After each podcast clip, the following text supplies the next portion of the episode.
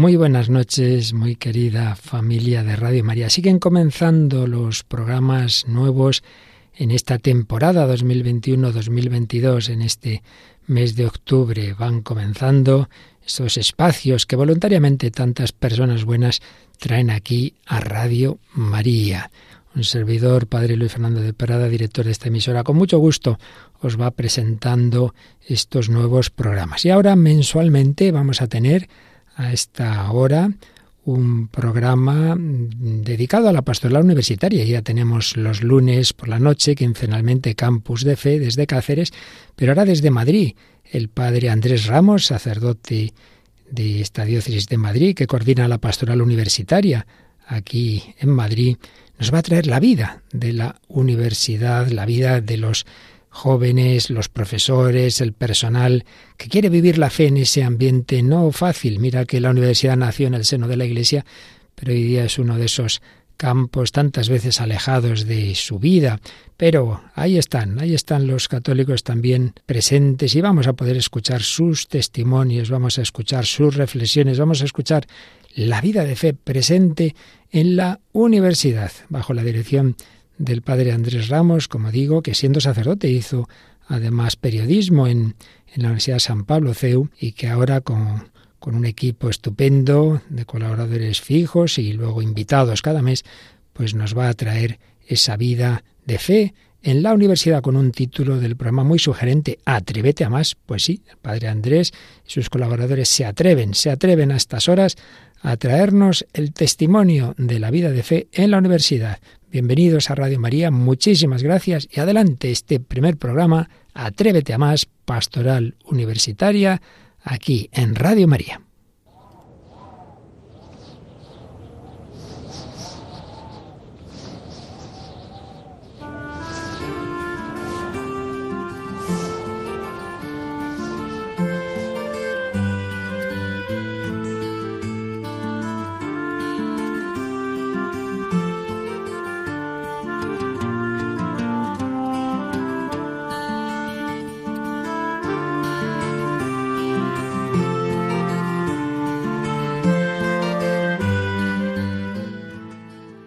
Buenas noches. Iniciamos en Radio María un nuevo programa, Atrévete a más, una puerta abierta para conocer más en profundidad la pastoral universitaria.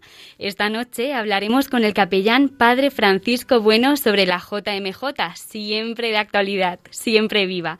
Conoceremos algo más sobre el voluntariado que organiza Pastoral Universitaria de Madrid a través de dos de sus responsables, los estudiantes Luis, Luis Martín Figuera y Ana Travesí y finalmente nos visitará el profesor Eugenio Pérez Freire, que ha escrito su primera novela e interesante, nos hablará de ella.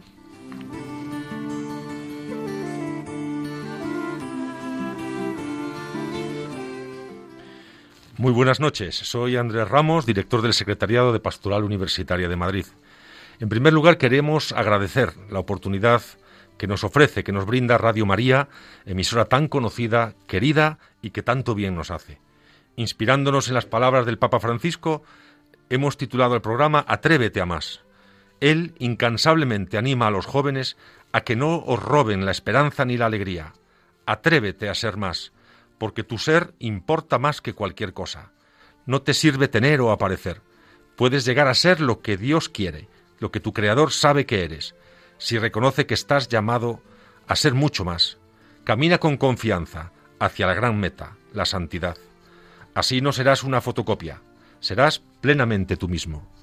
Me acompaña en el programa, y se lo agradezco, Victoria Montaner y Almudena López Tello, ambas estudiantes de periodismo y colaboradoras habituales de Pastoral Universitaria. El objetivo de nuestro programa será fundamentalmente conocer y escuchar a jóvenes inquietos, jóvenes creyentes, alegres, comprometidos. Será todo un privilegio, ya lo verán. Jóvenes dispuestos a poner sus talentos al servicio de los demás y a hacerlo con alegría. Por eso el propio Papa nos animaba a crear espacios donde resuene la voz de los jóvenes y decía, quienes ya no somos jóvenes, como el que les habla, necesitamos ocasiones para tener cerca la voz y el estímulo de los jóvenes. Por eso, desde Pastoral Universitaria de Madrid, reiteramos nuestro agradecimiento a Radio María por darnos esta oportunidad. Si queréis comunicarnos con nosotros, plantearnos dudas, ofrecer testimonios, lo podéis hacer a través de nuestra cuenta de correo electrónico atrévete a más arroba radiomaria.es.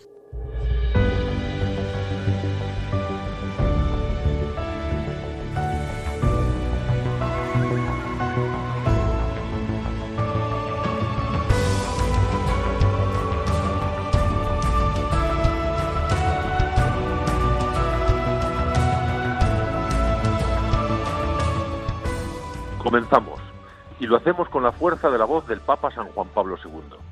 Hoy, esta noche, uno de nuestros capellanes, Francisco Bueno Pimenta, nos recordará el décimo aniversario de la JMJ de Madrid, así como los actos que estos días se están celebrando en esta ciudad y en muchas diócesis de España, con motivo de la recepción de la cruz que el propio Papa Juan Pablo II entregó a los jóvenes.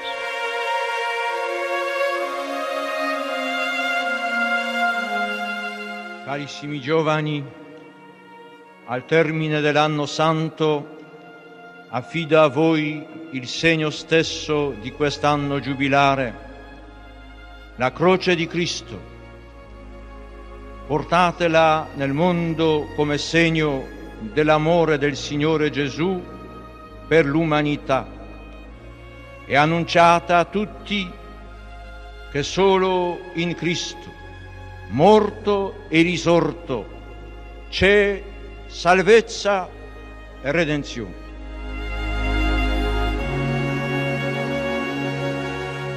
El Padre Francisco nos pondrá ya en camino hacia el próximo encuentro en Lisboa, con fecha del 1 al 6 de agosto. Muchísimas gracias, querido Padre Francisco, por estar esta noche aquí con nosotros. Buenas noches. ¿Cómo estás? Tenemos dos preguntas para usted, y es que han pasado ya 10 años.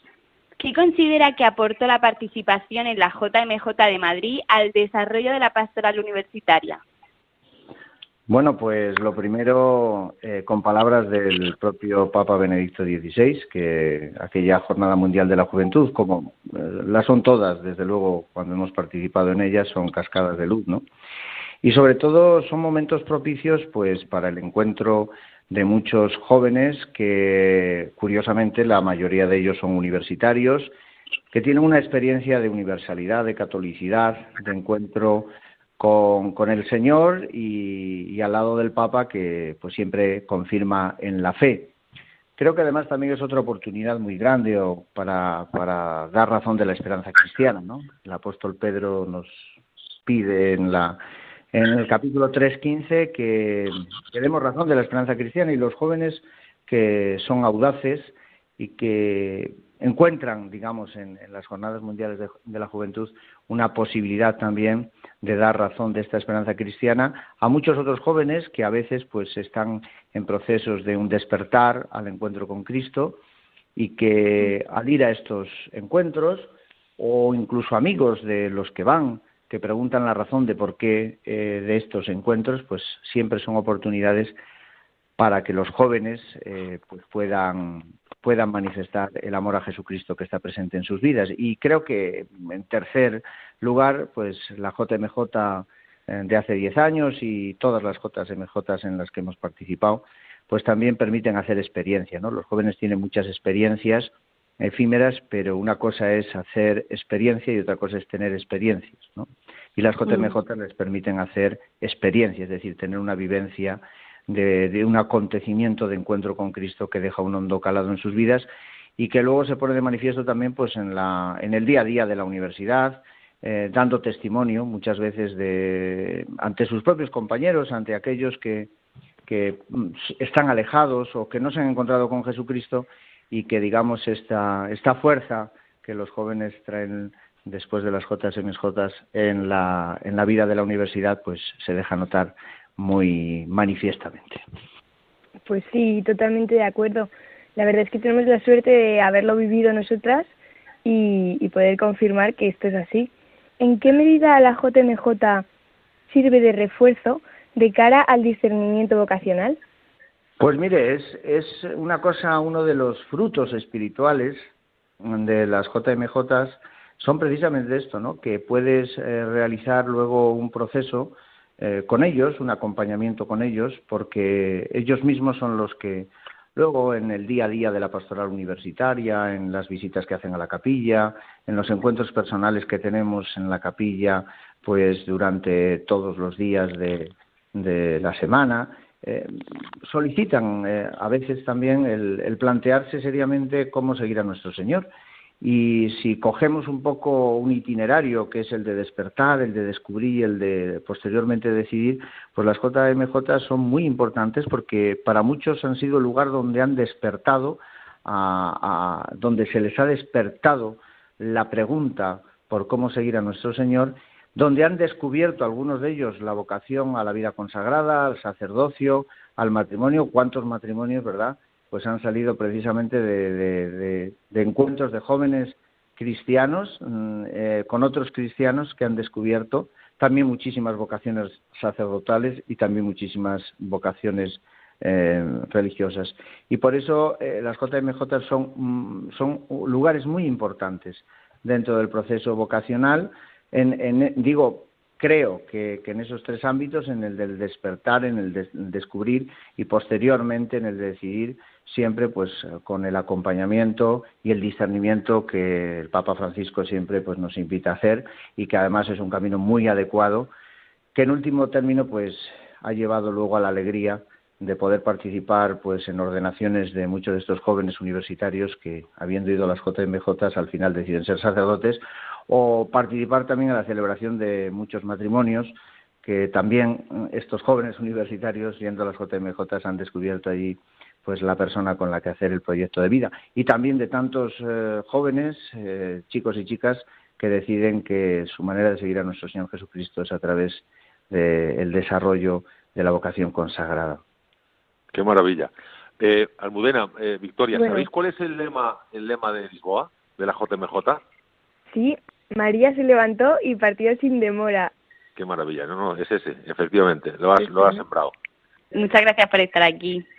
Muchas, gracias, Yo simplemente añadir la importancia y la invitación de, de poder ir a las Jornadas Mundiales de la Juventud, que para los que hemos podido ir en ediciones anteriores, pues ha sido un verdadero termino, una verdadera cascada de luz y que sin duda alguna pues nos ha servido a todos unidos en este caso pues en el en el 2023 al Papa Francisco para que estemos y permanezcamos firmes en la fe y se nos confirme en esta fe del seguimiento a nuestro Señor Jesucristo. Muchas gracias a vosotros por vuestro trabajo. Un abrazo, Francisco. Pues vamos a escuchar ya con el himno de la JMJ de Lipoa y así cerramos. Gracias otra vez.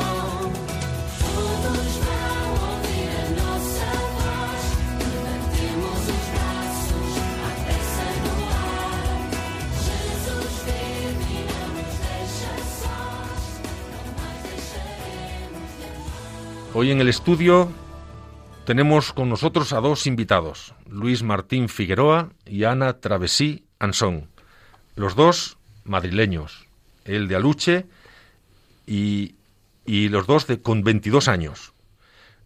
Ambos con una gran curiosidad por entender el mundo que lo rodea.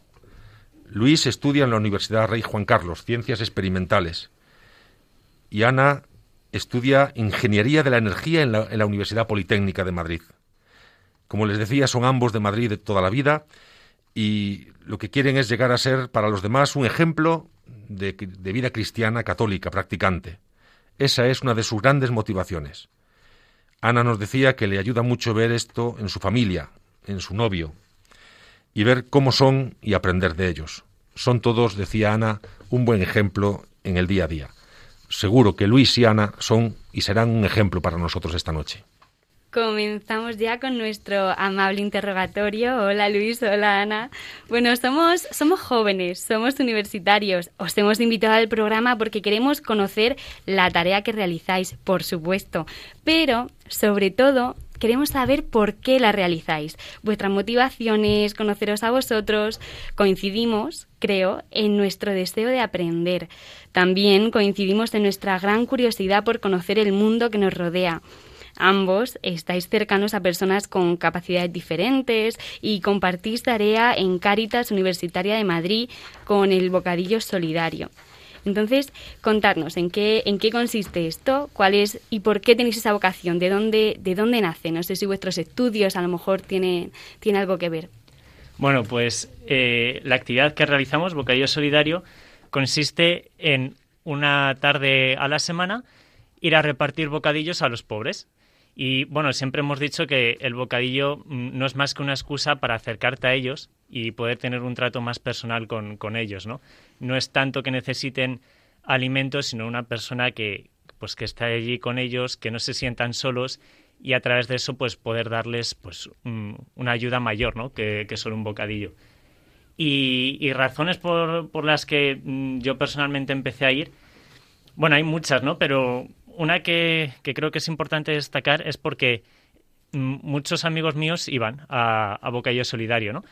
Y, digo que me parece que es importante destacarlo porque al fin y al cabo la razón por la que yo fui es por el ejemplo de otros, ¿no? O sea, yo veía a otros que, que ayudaban, que, que, hacían esta actividad, amigos míos que luego me lo contaban y salían muy contentos y dije, oye, pues, pues eso merecerá la pena, ¿no? Dar de mi tiempo a los demás merecerá la pena.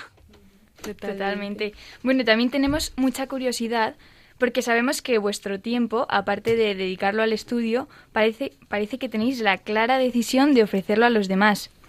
Esto responde al reto que nos lanzaba a los jóvenes el Papa Francisco, que nos decía que lo importante no es preguntarnos quiénes somos, sino para quiénes somos. Entonces queremos comenzar con fuerza. ¿Vosotros sois capaces de responder a esta pregunta del Papa? ¿Para quiénes somos?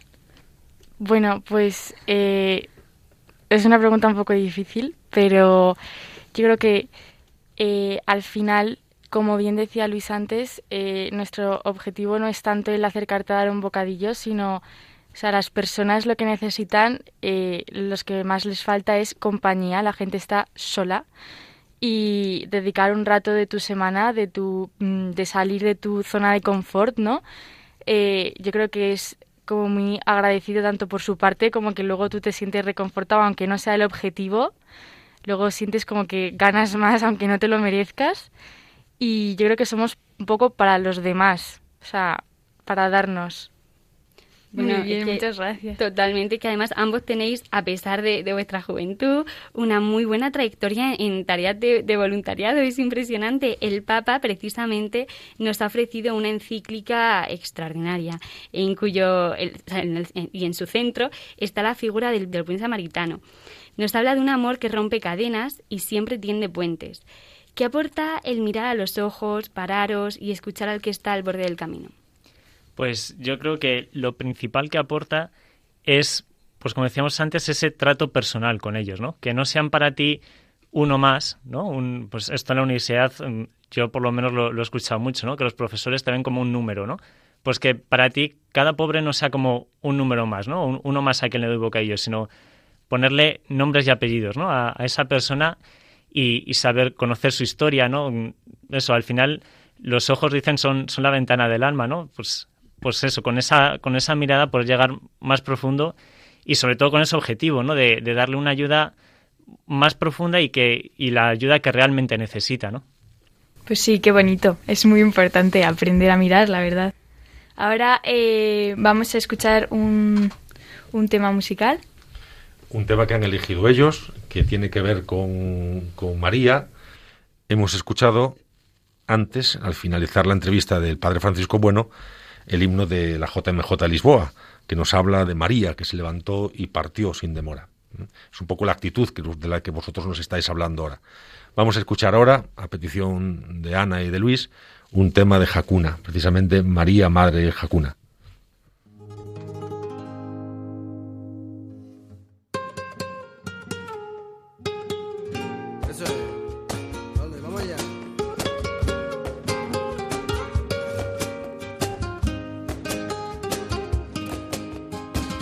Llévame contigo a todos lados,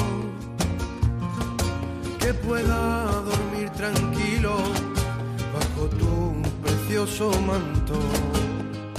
Y llévame contigo y no me sueltes de la mano. Y que cuando sienta frío, note tu cálido abrazo. Y llévame contigo a donde quiera.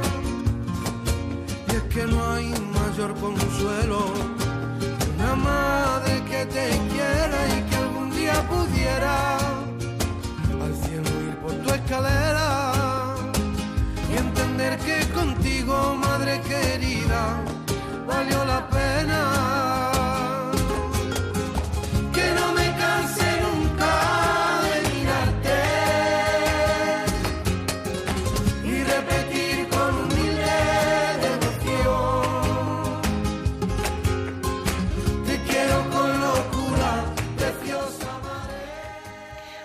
eh, y queremos saber esta canción, ¿por qué la habéis elegido, chicos? ¿Qué, ¿De dónde la habéis sacado? ¿Esto de Hakuna? Bueno, pues la verdad es que nosotros nunca hemos sido ninguna versión de Hakuna ni nada, pero sí que es verdad que sus canciones, hombre, aparte de gustarnos mucho, nos ayudan mucho ¿no? en, en la oración.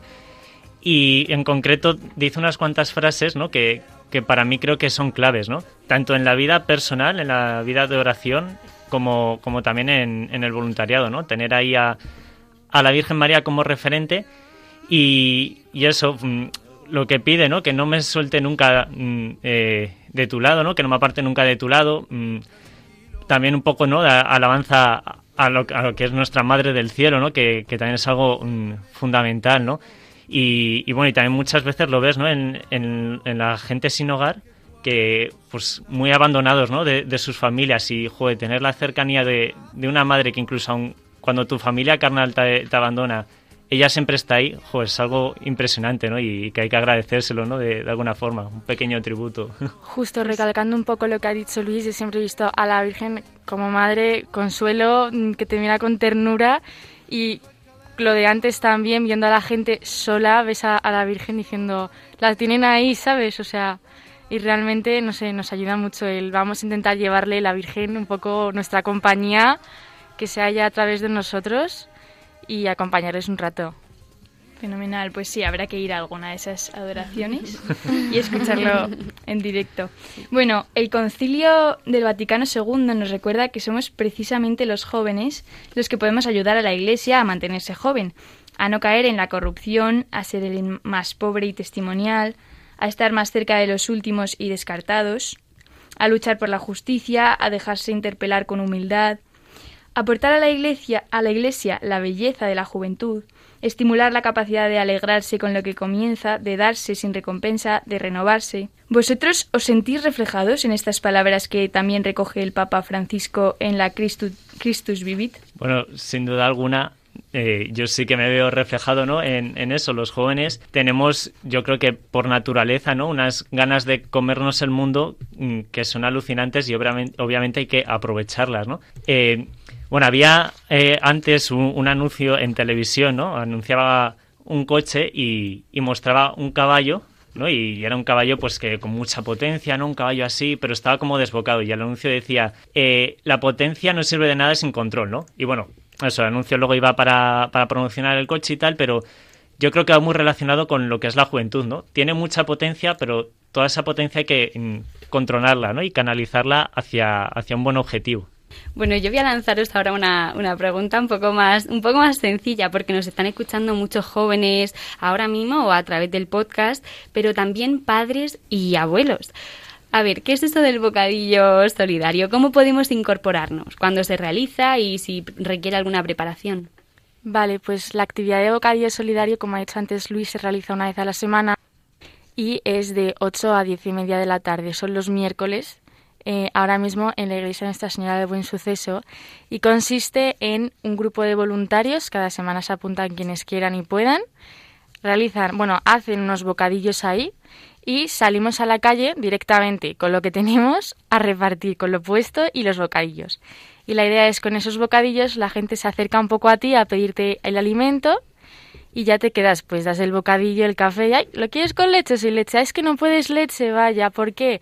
Y ya te quedas un buen rato hablando con ellos, les das tu compañía y ya cuando nos tengamos que ir volvemos y a la vuelta ya, eh, pues donde podamos, en, en la iglesia suele ser, en una de las salas, tener una reunión final y un poco contar los nuevos y tal, su experiencia o no tan nuevos, pues qué les ha llamado la atención de ese día, un poco compartir todos. Bueno, para apuntarse Simplemente, bueno, tenemos nuestro Instagram, Caritas Madrid Universitaria. A través de, de un mensaje por ahí nos pueden hacer llegar su número de teléfono y les metemos en un grupo de WhatsApp donde enviamos el enlace para inscribirse.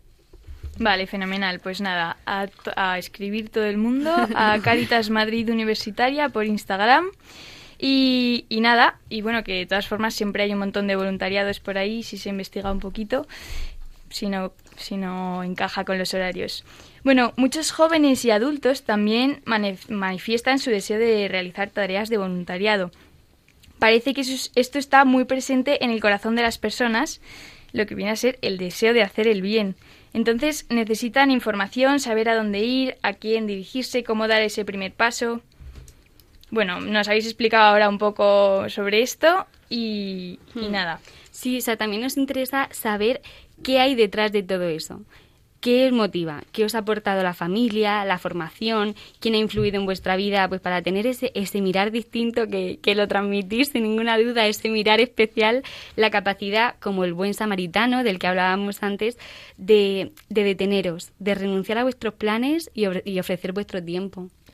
Bueno, hay muchas cosas ¿no? que influyen, evidentemente, pero yo destacaría especialmente dos. Primero, el estar enamorado de Cristo, ¿no? O sea, al final, cuando tú tienes un profundo eh, amor al Señor, eh, creas que no, las cosas van saliendo solas y vas siendo capaz, ¿no? De, de ver a Dios en, en, los pobres, ¿no? De, de, ver a un pobre y ver en él a, al mismo Jesús, ¿no? Y, y, suenan, vamos, a mí por lo menos me suenan mucho, ¿no? En el interior esas palabras de cuando a uno de estos lo hicisteis, a mí me lo hicisteis, ¿no? Entonces, mm. bueno, eso es una motivación yo creo que, que bastante importante. Y luego también, pues, la familia, ¿no? Pues, como decía antes, yo empecé a ir a, a voluntariado por ejemplo de amigos y también el ejemplo que me, que me, ha dado mi familia de servicialidad, pues está ahí muy presente, ¿no? Hmm. Yo la verdad que fui a Bocadillo así, pues porque daban un crédito en la universidad y he vuelto a ir todas las semanas. Y, y, nada, bueno, lo que decía Luis también, fui con amigos, así que ya te enganchas y de ahí no sales, ¿no? Y nada, la verdad que el ver en mi familia eso, el, su ejemplo, o sea, en mi caso yo tenía un hermano discapacitado, que es una persona necesitada al final, y ver tu entrega, o sea, la entrega de todos diariamente ante esa persona, pues al final como que te conmueve un poco, aunque sea, y, y nada, ganas de salir de tu zona de confort y ver que, jope, que vas por la calle a comprar el pan y es que ni miras a la persona que está donde sus cartones y dices, yo quiero cambiar el mundo, sí, pues hay que empezar por algún sitio, ¿no? Totalmente. Y pues salir de ti mismo. No, y, y, lo del crédito también que, que decía Anita, eh, parece una tontería, ¿no? Pero, o sea, yo también le, le, estoy dando vueltas a esto porque, bueno, en la universidad también decían alguna actividad que, que si solo venían por el crédito y tal. Y claro, estoy pensando, digo, claro, es que lo importante no es porque viene la gente, ¿no? Sino por qué se queda. Porque muchas veces, pues con actividades como estas, igual hay muchos que vienen solo por el crédito, pero dentro de la actividad pues tienen un, un, encuentro con Dios, ¿no? Y dices, bendito crédito que ha hecho que tengan un encuentro con Dios. Desde luego. Totalmente. Os iba a preguntar ahora cómo se puede mostrar a los demás esta belleza de la generosidad y del servicio y cómo dar a entender que es dando como nos llenamos nosotros mismos de la verdadera alegría. Pero bueno, lo habéis explicado un poco, como no, que con el ejemplo, eh, bueno, sí. Pues sí, lo total. La iglesia, nuestra querida iglesia, ha de ser acogedora y estar atenta a las necesidades de los hombres, especialmente de los más pobres, que es algo que vosotros eh, demostráis con, vuestro, con, este voluntariado eh, en Madrid Caritas. ¿Creéis que es una institución muy conocida y valorada por su nombre, por su enorme y eficaz trabajo? Hombre, pues yo creo que Caritas en general sí, sí que es muy conocida, ¿no? Lo que ya no estoy tan seguro es que esté mm, lo suficientemente valorada, ¿no? Como, como, como debería. Y ya concretando con Caritas Madrid Universitaria, eh, sí que es verdad que a lo mejor no, no es muy conocida, ¿no? Pero bueno, ahí también estamos un poco trabajando, ¿no? De, haciendo carteles, poniéndolos por, por la universidad para que la gente nos conozca y sobre todo con ese fin, ¿no? No tanto un fin de crecer mm, nosotros como organización, sino más bien que la gente eh, nos conozca para que ellos puedan crecer, ¿no? Como, como personas y pues eso también en su fe, ¿no? que realmente hay muchos jóvenes con ganas de hacer cosas y no, no conocen voluntariados o que, de qué forma pueden ayudar y, y, a través de Instagram, que es como muy una red social que tiene casi todo el mundo, por no decir todo el mundo, se pueden acercar y, y está muy accesible a todo el mundo. Oye, ¿y cómo, cómo se financia el Bocadillo Solidario? Bueno, pues tenemos como dos vías ¿no? de financiación. La más mm, grande, ¿no? que es eh, gracias al dinero de Caritas, ¿no? pues, pues con todas las donaciones que, hace la gente, ¿no? que es, pues, mucho nos llega a nosotros y, damos fe ¿no? de que la gente es muy generosa y muchas gracias a, a todos los que colaboráis con Caritas. Y luego la, la, otra que, bueno, no es una financiación directa tal cual, pero sí que los, los voluntarios cuando vienen pues suelen colaborar de, pues uno trae una tortilla, otro trae un poco de fruta, otro pues trae unos bollos para darlo de postre. Entonces, bueno, también los propios voluntarios colaboran, ¿no? Con todo lo que necesitamos. Pues muy bien, fenomenal. Vale, tenemos otra pregunta y es eh, sobre la JMJ que, que viene. Y, nada, que si vosotros tenéis planes de ir a Lisboa o... Pues la verdad que sí, ojalá que sí. Hay ganas, eso sí, que no falte nunca. Pero a ver cómo se da, porque con todo lo de la pandemia no sé muy bien cómo se va a organizar ni nada. Pero sí, sí, hay que ir. Sí, Además está aquí al lado. Ya al menos tengo, tengo, experiencias también de, de pasadas JMJ. La primera vez que fui fue la que se hizo aquí en, en Madrid. Y igual, sin duda alguna, o sea, es una experiencia para repetir, ¿no? Siempre que se pueda hay que ir. Total. ¿Habéis estado el, viernes pasado en la, en la recepción de la cruz de San Juan Pablo II? Pues no pudimos, pero sí que teníamos bastantes ganas. Pero fuimos a la fue la cruz a la iglesia castrense y fuimos ahí a la adoración y tal. Sí, estuvimos un rato de adoración allí. Espectacular. Oye, yo para, para ir ya terminando, os quiero pedir que compartáis con nosotros un momento del bocadillo solidario, algo que guardéis en vuestro corazón, algo que os haya marcado, algo eh, íntimo, un momento, una mirada, casi una anécdota, eh, que nos confeséis mm. aquí. Pues te voy a contar, es muy básica y a lo mejor no tiene mucho de tal, pero a mí me, me tocó mucho. Eh, una vez que llegué a repartir el bocadillo, un, uno de la calle eh, se me acercó, por me llamó por mi nombre, que somos un montón de voluntarios, y me llamó por mi nombre y me contó cómo había estado preguntando por mí al resto de voluntarios de cómo me conoció, me conoció con un jersey blanco de cuello alto y siempre preguntando, la chica bajita de jersey blanco de cuello alto. O sea, tontería, pero es como, ay, pues no sé, le serví con una sonrisa o algo y se ha acordado de mí, ¿sabes? Yo, una, una, anécdota que siempre recuerdo es una vez que fuimos con, con, uno de los pobres, le dimos un bocadillo y nos dijo que al vernos a nosotros repartir bocadillos ¿no? y, haciendo bien a los demás, que, a él le había salido un sueño que era crear un, una residencia de ancianos para que ninguna persona mayor estuviese sola, ¿no? Y claro, eso te impacta igual con el ejemplo que nosotros hemos dado, lo que el buen deseo que ha podido seguir de él. Pues hasta aquí nuestro amable interrogatorio. Muchas gracias por vuestro tiempo. Muchas gracias. Ha sido un placer teneros. gracias. Y nada, que sigáis haciendo esta labor tan bonita, tan preciosa, mucho tiempo más.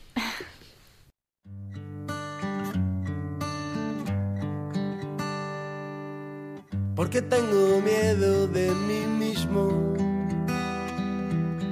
porque no disfruto hoy de cada minuto, porque querría ser de un modo distinto, porque vivo siempre lo que haré.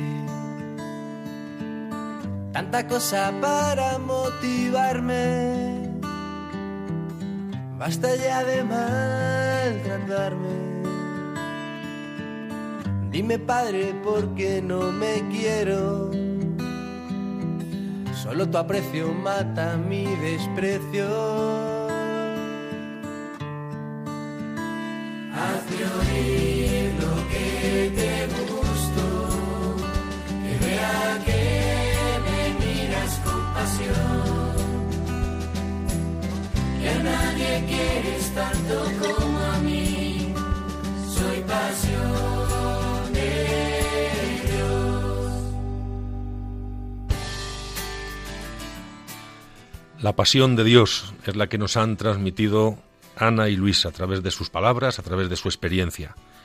Y es también la pasión de nuestro próximo invitado, Eugenio Pérez Freire, autor de una novela, Paul Carnahan Renacer. Eugenio está vinculado al mundo de la educación desde hace años. Ha dirigido el gabinete de la presidencia de una de las mayores instituciones educativas de España.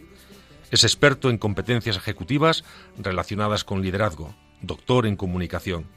Y en la actualidad comparte su pasión por el comportamiento humano con la creación del personaje y el mundo de Paul Carnahan. Vive con Pilar, su esposa, en Madrid. Tiene tres hijos, uno de ellos sacerdote, otro seminarista, aquí en Madrid, y una hija, esposa, madre y maestra de niños con dificultades especiales. Y también he de decir, buen amigo mío. Bienvenido, Eugenio. Eh, muchas gracias, Andrés, amigo. Muy buenas tardes. Te van a entrevistar Almudena y Victoria. Eh, Muy bien. Hola, Encantado, Eugenio. Almudena y Victoria. Un placer. Encantada de saludarte. Igualmente. Bueno, Eugenio, tengo aquí entre mis manos tu novela, Paul Carham, eh, Renacer, así es como se titula. En la, en la cubierta invitas al lector a que disfrute de, leo literalmente, un viaje de misterio, intriga y aventura, desde Connecticut hasta Roma, pasando por Madrid, Burgos, un viaje de redención, de encuentros inefables, de sombras revestidas de falsa modernidad y así es. Yo te confieso que he disfrutado de la novela y la verdad es que te atrapa pues desde el primer capítulo y es que no te suelta, no te suelta hasta el final.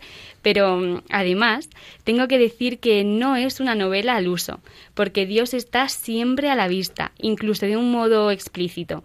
Y ahora mismo, vamos, es que en los tiempos que corren esto es algo poco común. Cuéntanos, Eugenio, ¿qué te empujó a escribir una novela como esta? Bueno, pues eh, yo eh, lo que quería era vincular la fe con el entretenimiento, ¿eh? sumar fe más entretenimiento y hacerlo sin complejos. Eh, quería hacer un argumento en el que Dios estuviera a la vista, incluso de un modo explícito.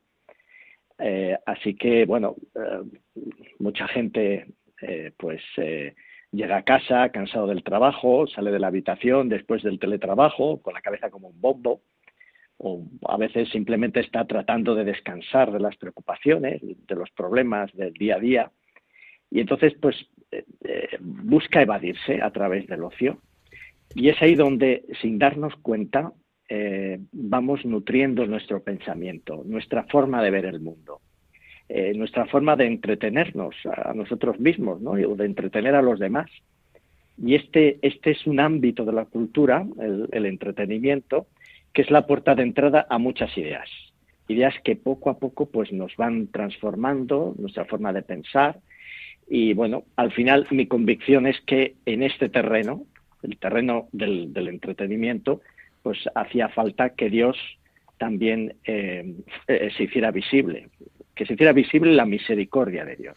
Sí, bueno, eh, creo que muchos estarán ahora preguntándose de qué trata eh, Paul Carnahan Renacer. Y bueno, ya nos has explicado un poco una breve sinopsis de la novela, que quién mejor que el propio autor para explicárnoslo, ya que una novela como esta, escrita hoy en día, es como ir a contracorriente, ¿no? Con una trama central en la que el protagonista recorre un camino de fe. Sí, eh, eso es. Eh, bueno, a ver, eh, voy a intentar eh, hacer esa, eh, se resumen eh, de la novela, pero claro, no se puede contar todo, ¿eh? así que vamos, a ver si, si, podemos hacer, sin spoiler, eso, sin spoiler. Entonces, imaginaros un profesor de Yale, pues de la Universidad de Yale, por allí por Connecticut, que vuelve a España después de 30 años. Entonces, esta persona deja atrás una tragedia de su niñez, que acabó con la vida de sus padres.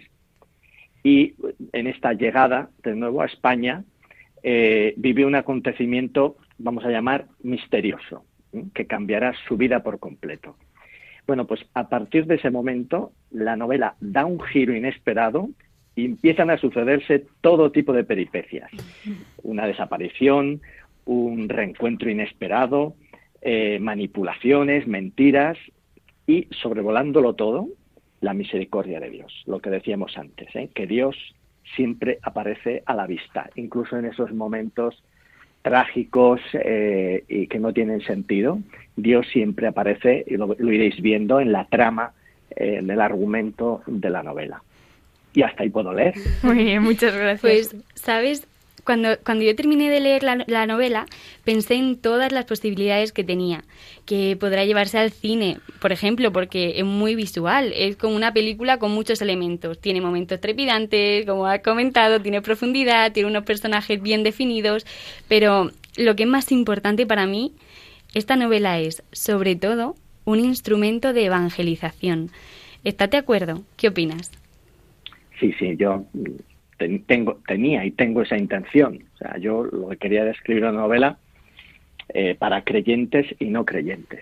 Es decir, los, los primeros, los creyentes, la disfrutarían, ¿eh? como así está pasando. Y los segundos, pues deberían de sentirse interpelados. Eh, yo pensaba que sería precioso, ¿no? Soñar con multitud de encuentros entre amigos, debatiendo unos con otros, sobre distintas inquietudes que, suscita la novela. Y, también he pensado, bueno, ¿y por qué no regalarla? Eh? Porque regalar una novela es algo muy sencillo y sirve para propiciar una conversación, una cena, una reflexión. Oye, ¿has leído, has visto esto, tal? Bueno, es una forma de acercarnos a los demás, pues desde un planteamiento muy lúdico y muy bien intencionado. Se trata al final, pues, de procurar que la gente se haga esas preguntas que de otro modo a lo mejor nunca se habrían hecho. Y, hacerlo ahí, acompañándolos a su lado. Muy bien, Esa es la idea. Pues sí, yo en, la novela he visto que junto con momentos luminosos y de conversión, que bueno, que a uno se le ensancha el corazón, ¿no? Pues hay además un tema de fondo que es el miedo, ¿no es así? Sí, sí, sí. Em, yo quería subir al lector a una especie de, moto, ¿eh? una moto entretenida, popular, sin más pretensiones, bueno, como en las películas y las series, ¿no? que tanto consumimos. Y en esa moto, pues yo mm, pensaba que mm, había que dar también profundidad a los personajes, ¿eh? que llegaran a ser creíbles. Y evidentemente, bueno, pues eso era todo un desafío. Eh, meter a los personajes en una montaña rusa, pues de alguna forma supone llevarlos al límite, o sea, descubrir sus reacciones, ponerlos a prueba y, por supuesto, eh, eh, hacer que afrontaran lo que es el miedo, ¿eh? miedo a afrontar las consecuencias del sufrimiento, del qué dirán, miedo a la frustración, a las calumnias, miedo a tomar decisiones sobre un futuro pues que es incierto. Bueno, es el miedo que todos sufrimos cuando hay confusión, cuando no hay sentido de las cosas, y eso pues nos atenaza, atenaza la vida y creo que esta es una realidad eh, que todos vivimos en nuestro tiempo. Bueno, pues las aventuras de Paul Carnaham Renacer, eh, ya invitamos a todos a, leerlo. Eugenio, muchísimas gracias por acompañarnos en nuestro programa de hoy. Ha sido un placer y estoy convencida de que tu novela va, a hacer muchísimo bien a mucha gente. Un fuerte abrazo y gracias otra vez. muchas gracias eh, a vosotros, ha sido un placer.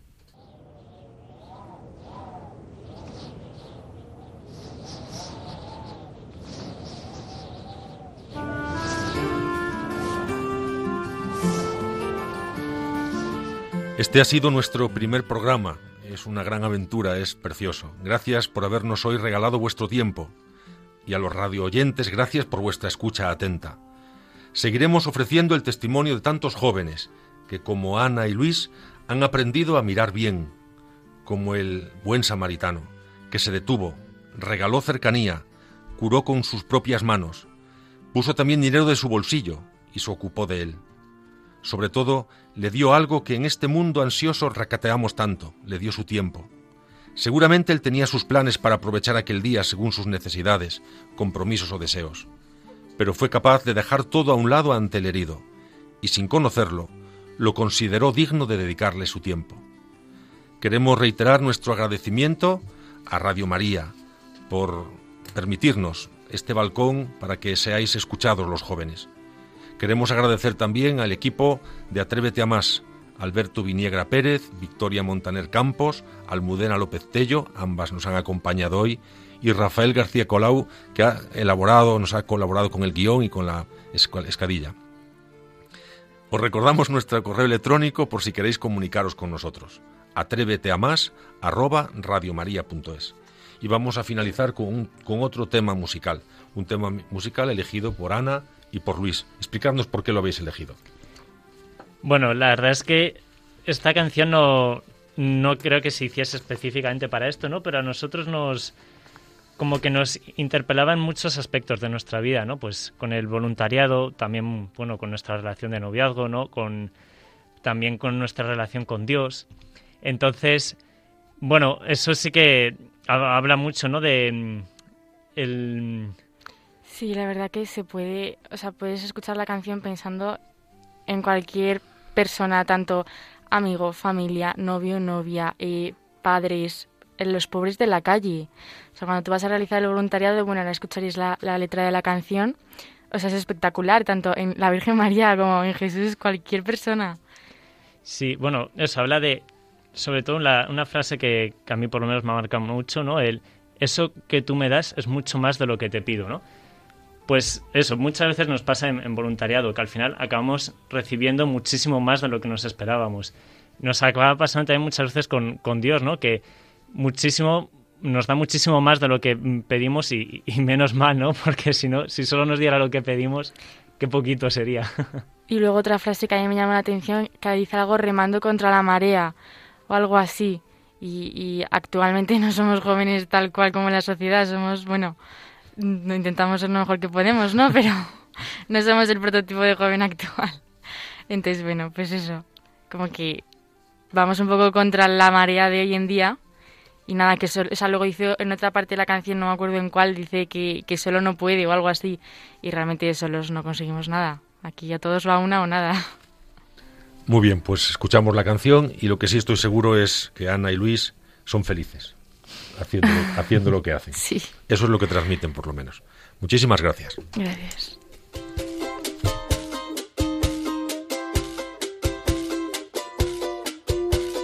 Eso que tú me das es mucho más de lo que pido.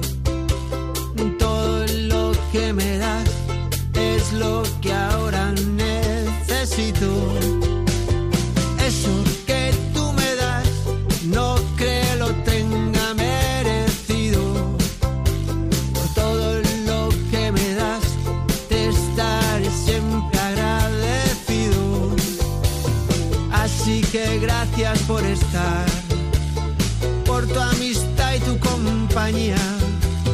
Eres lo, lo mejor que me ha dado la vida. Por todo lo que recibí, estar aquí vale la pena. Gracias a ti